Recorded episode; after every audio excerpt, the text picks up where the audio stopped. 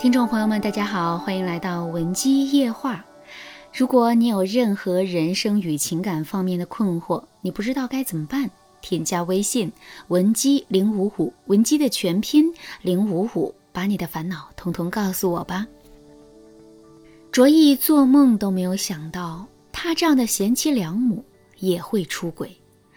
之前卓毅看到那些出轨女人的新闻，心里总是唾弃他们，可没想到他也会接二连三的出轨，甚至不断约炮。卓毅的人生发生改变，还要从那件事情说起。老公对卓毅一直很不错，两个人是大学校友。恋爱的时候，卓毅家境好一些，所以卓毅一直想办法帮衬老公。卓一的父母都是公务员，而且老来得女，对卓一很宠爱。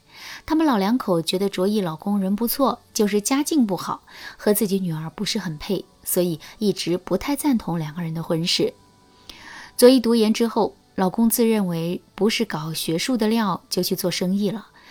不想天降大运。老公家里的地和房子都被拆迁建公路了，于是老公家里一下子有了七套房子。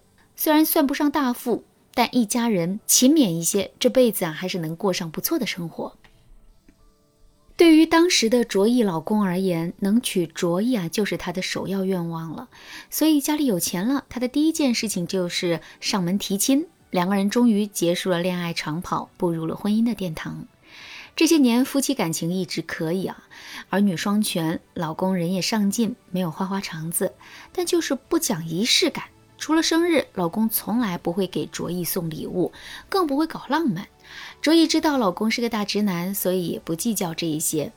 那去年呢，正在出差的卓毅接到老公电话，说：“你快回来吧，你妈晕倒住院了。”卓毅立刻就赶回了家。他才发现母亲浇花的时候突然晕倒了，经过抢救住进了 ICU，一天就要两到三万，不过半个月，两口子的积蓄啊就花掉了大半。老公忙给卓毅打了二十万，说：“妈这边你多照顾，家里不能没有挣钱的顶梁柱，我没办法跟你一起陪着妈妈。”卓毅听了，只得给老公宽心说：“你去忙你的吧，有我呢。”好不容易母亲出院了。却偏瘫了。卓毅雇了两个保姆和父亲一起照顾他，但是啊，一向知书达理的母亲在偏瘫之后脾气暴虐。她体面了一辈子，七十岁还穿旗袍，现在瘫了，整天光着屁股被陌生人照顾，所以她一心求死，不吃不喝，还天天用那只能动的手掐照顾她的人。保姆换了好几波，都顶不住老太太的无理取闹。父亲也肉眼可见的消瘦了，祸不单行，偏巧这时候卓毅的父亲又查出了癌症，卓毅只能辞掉工作，全职看顾父母。老公前前后后给卓毅打了四十多万，但还是填不了家里的窟窿。到后来，卓毅老公的态度就变得暧昧了。有一次，卓毅打电话给老公，老公没接，卓毅就去找老公，老公犹豫了很久才开口说：“老两口都老了。”但是咱们家的日子还得过呀，你不会指望我卖房子给他们治病吧？那咱们儿子女儿怎么办啊？老人就算治好了，能活几年呢？何况是癌症？老公顿了顿，又强调：“再说了，房子是我的婚前财产，你不能乱动啊！不是我心狠，你也得替我们这个小家想想。”卓一听完，心突然沉到了谷底。瞬间，他觉得眼前这个男人实在是太陌生了。正在卓毅纠结的时候，老父亲却突然宣布不治了，不想给女儿添麻烦了。结果不到半年，卓一的父母就先后离世了。卓一痛恨自己的不争气，关键时刻拿不出钱救父母，还要看人脸色。她更埋怨老公最后的冷漠。卓一从这个时候就有了重度失眠的毛病。那为了能够睡觉，她沉迷于药物和酒精。老公刚开始以为卓毅只是过于悲痛才不搭理自己的，所以经常安慰他。但时间长了，老公就忍不住抱怨卓毅说：“你这辈子不只有父母，你的身份也不只是女儿，你还是一个妻子，一个母亲。你现在这个样子，对得起我吗？对得起女儿吗？你父母生病了，你去照顾，这无可厚非。可是女儿在学校被人欺负了，也只能跟我这个爸爸说。我应酬遇到烦心事了，也只能自己咽下去。这一家冷冰冰的，还像个家吗？你扪心自问，你作为一个妻子，整天在家喝酒，你像话吗？卓依本来就无内茫然，心里很难受。老公这么一说，卓依感觉自己更孤独了。两个人的感情大不如从前，老公也不爱回家了，平时啊，两个人也不怎么联系了。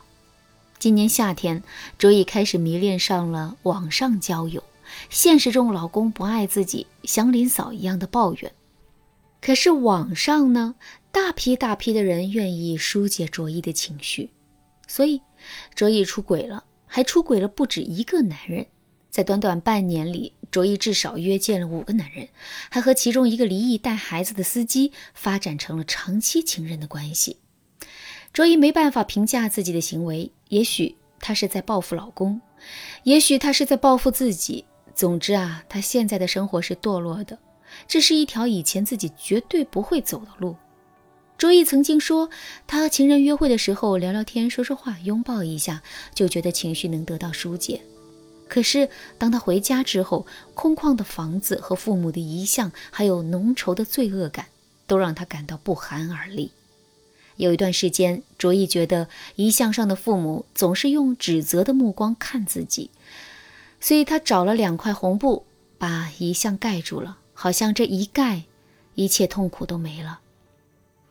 出轨的事情还是东窗事发了，老公暴怒地向卓毅发泄情绪，卓毅没法反驳，也没有办法解释。女儿回家之后，也指责卓毅根本不配当一个母亲，儿子更是不愿意回家见这样的妈妈，还把卓毅的联系方式拉黑了。事发那天，卓毅听着老公和女儿的指责，突然一阵耳鸣，就什么都听不见了。他颤抖着看着阳台上的那盆被风吹得摇摇摆摆的绿萝，就想：不如我跳下去算了。人活着真没意思。收到卓毅的来稿，我心里很沉重。卓一的婚姻其实不应该走到这个地步，他有很多次救赎婚姻和人生的机会。但是她并没有向老公或者专业人士发出求救信号。在父母去世之后，卓一实际上已经有了抑郁、焦虑症的情况，但是她还是任由自己的心受困于情绪，所以她在病态的心理下做出了很多病态的选择，最终导致人生一泻千里，堕入深渊。人在经历痛苦的时候，的确更容易走错路。所以，不管是婚姻还是人生，那些你搞不定的关键时刻，都需要有一个靠谱的人来帮你。